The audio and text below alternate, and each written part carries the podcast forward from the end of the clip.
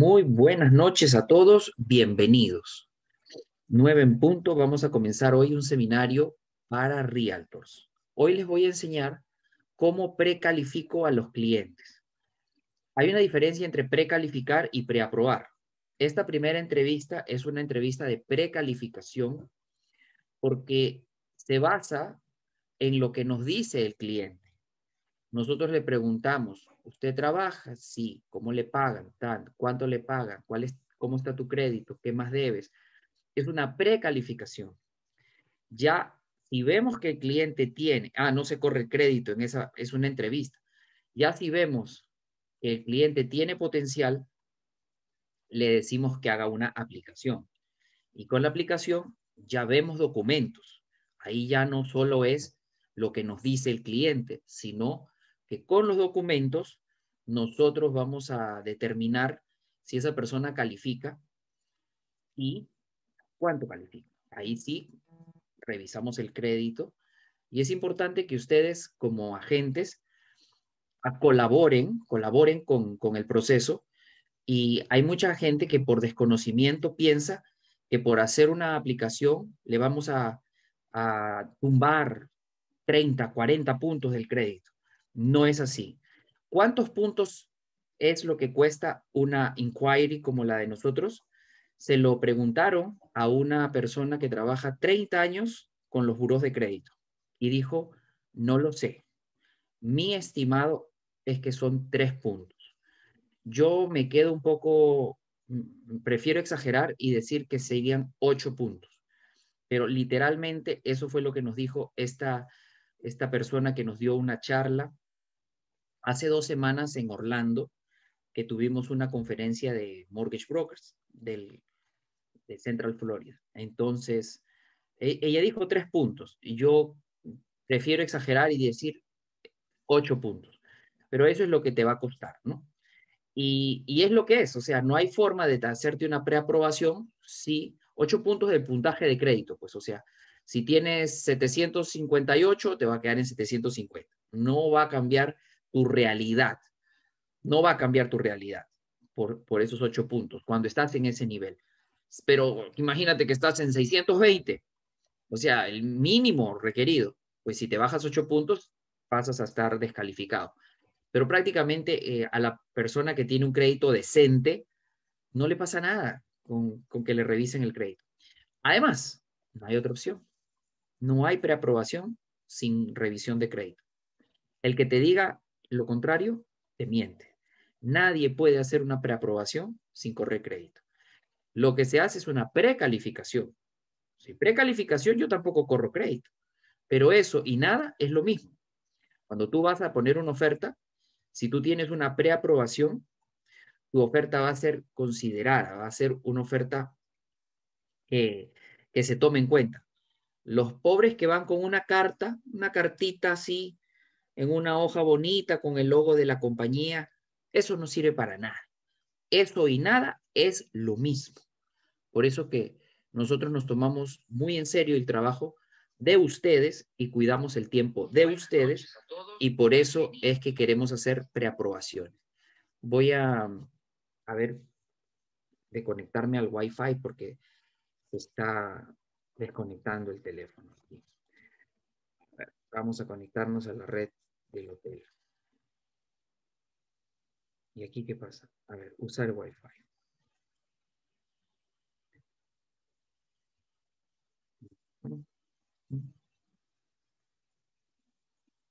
Vamos a ver para que podamos transmitir bonito por Facebook. Hola, José Antonio, buenas noches. Hola, buenas noches, Mariana. ¿Cómo estás? Todo excelente por aquí. Bueno, mira que estamos en el canal de en Facebook en José Antonio Velázquez y se está viendo, ¿eh? Ah, no, no, sí, exacto. Sino que yo acá desde, desde este teléfono. Ah, desde el teléfono también. Estoy em, transmitiendo y se, ya, se, ya es la segunda vez que se cortó. Gracias por decirme esto. así que para, para poder transmitir por aquí, también voy a, ya me conecté al Wi-Fi del hotel. Perfecto, y ya tenemos una audiencia interesante también en Instagram, 86 personas. Sí. 87. que te los veo ahí. Y ahí estamos en Facebook entonces. Entonces, bueno, voy a comenzar por tercera vez. Eh, esta noche se trata de cómo es, cómo es que yo precalifico a tus clientes. Les voy a enseñar cómo hago la entrevista y, por qué hago esas preguntas. Entonces comenzamos. Mira, lo primero que hago cuando está la entrevista, cuando tengo la entrevista son 15 minutos y les pregunto en qué estás trabajando actualmente. Yo le digo, por ejemplo, eh, por decirte, no, Mariana, eh, cuéntame, ¿en qué estás trabajando actualmente? Entonces ella me dice, bueno, actualmente trabajo en una compañía que hace tal y tal cosa y esa parte no es tan importante. O sea, el qué hace tu compañía, esa parte, claro, uno lo escucha, por supuesto, pero no es tan clave, ¿no? Entonces, cuando me terminan de decir eso, yo le digo, bueno, ¿y ahí cómo te pagan? Ahí viene la parte súper súper importante. ¿Cómo te pagan? Entonces ahí me dice, bueno, ahí me pagan, eh, me dice, me pagan por cheque. Y yo le digo, ok, pero al final del año, ¿qué te dan? Al final del año, ah, me dan una W2.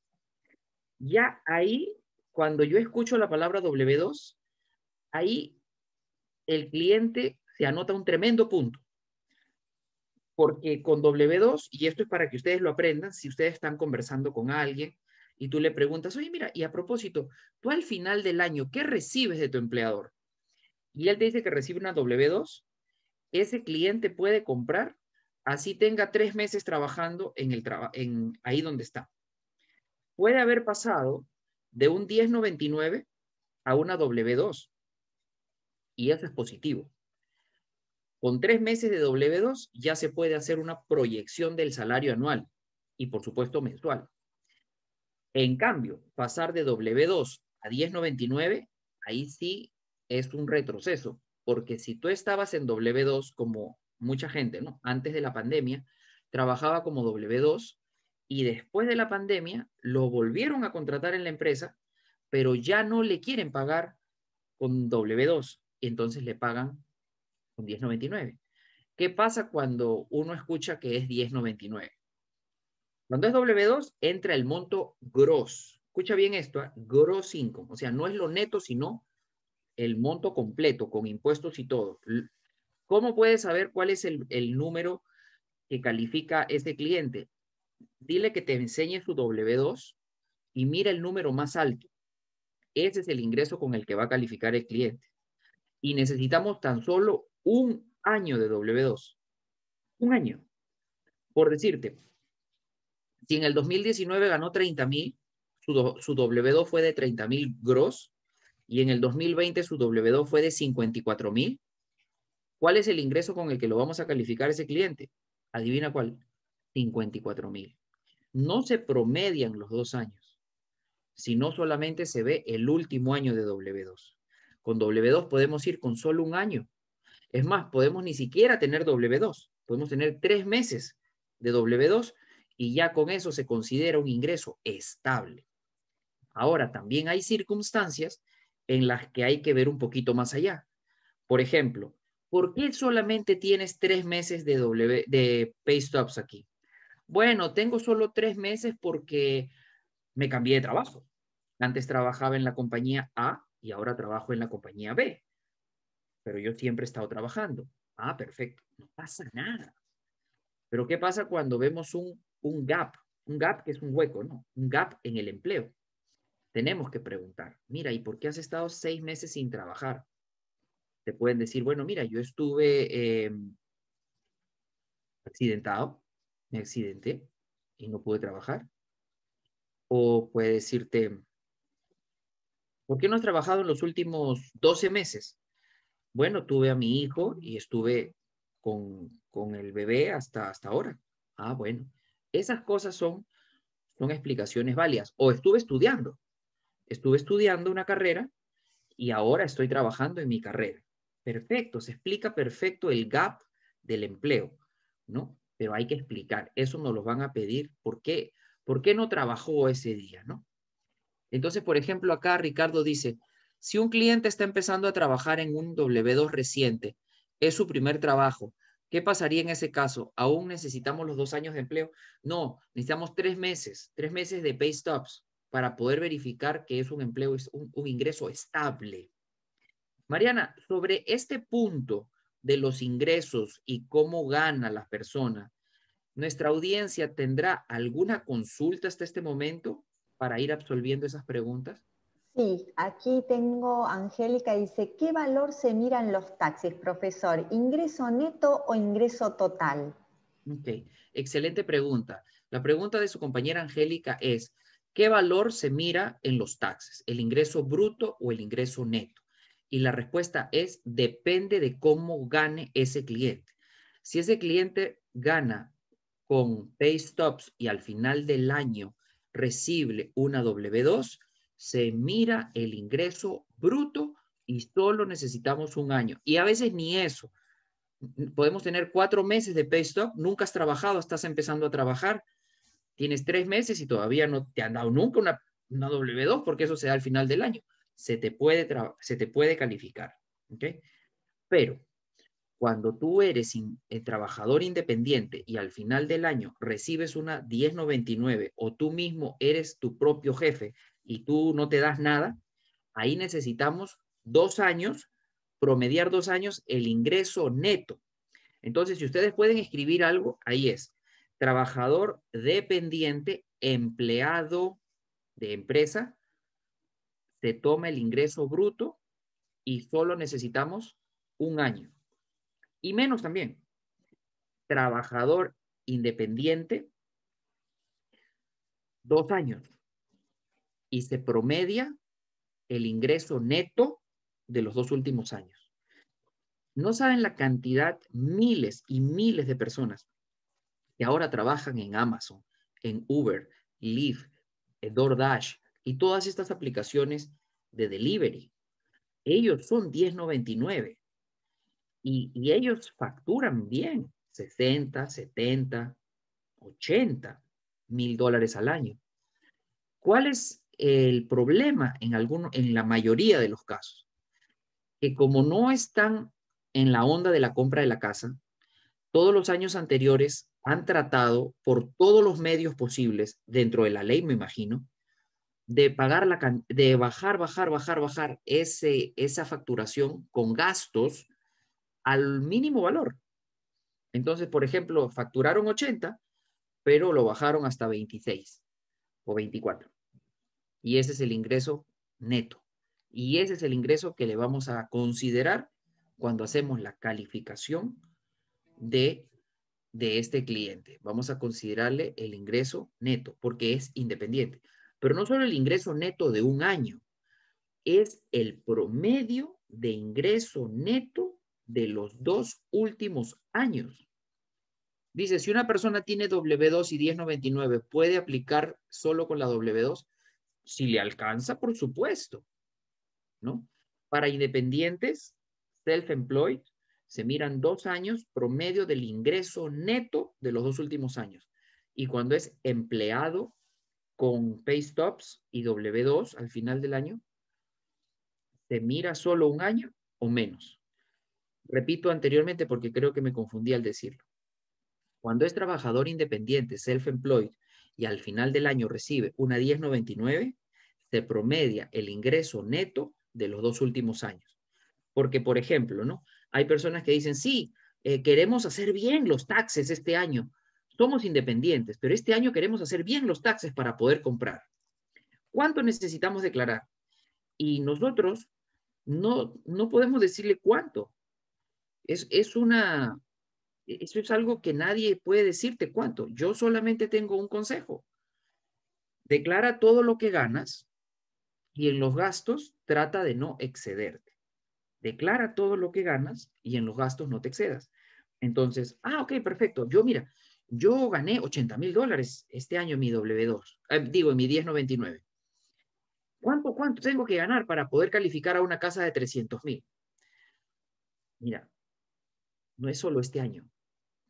El 2019 también va a entrar en el cálculo. Uh, uy, pero es que en el 2019 no teníamos pensado comprar casa. Y, le pusimos todos los gastos del mundo. ¿Cuánto te quedó el 2019? 20 mil. Ok.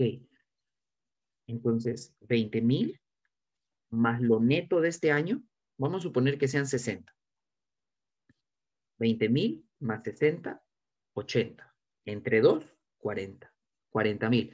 Ese es tu ingreso anual. Para... Y con ese ingreso anual, porque esta es otra pregunta que nos hacen nuestros clientes, ¿no? ¿Cuánto necesito ganar para comprarme una casa de 300 mil dólares? Ok. Si no tienes deudas, tú puedes comprar una casa de 300 mil dólares con un ingreso de 45 a 50 mil dólares. 50 mil al año, combinado. Y le pregunto, ¿y tú pagas un carro?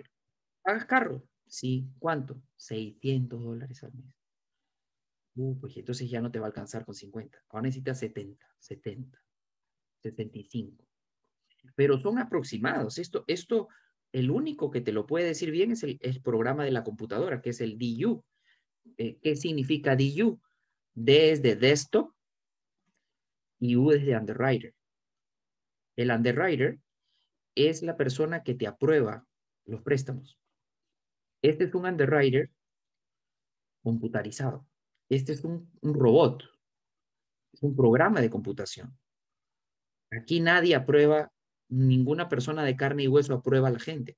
Acá todos, todos los bancos vamos al mismo programa a hacer las preaprobaciones. Todos vamos al DU, que es de Fannie Mae. Y en algunas ocasiones vamos al LP, que es de Freddie Mac. Pero el que piense que mi aprobación va a ser un poco diferente, pues puede ser, puede ser porque los bancos pueden poner overlays a los guidelines. Por ejemplo, se puede hacer préstamos FHA desde 500 puntos de crédito, desde 500, pero ningún banco quiere hacerlo desde 500. Entonces le ponen un overlay. No, mi, mi FHA empieza en 620. O mi FHA empieza en 660, te puede decir un, ¿no? Bien. Entonces, eh, ¿alguna otra consulta sobre el, sobre, dice, cuántos años de taxes se toman en cuenta?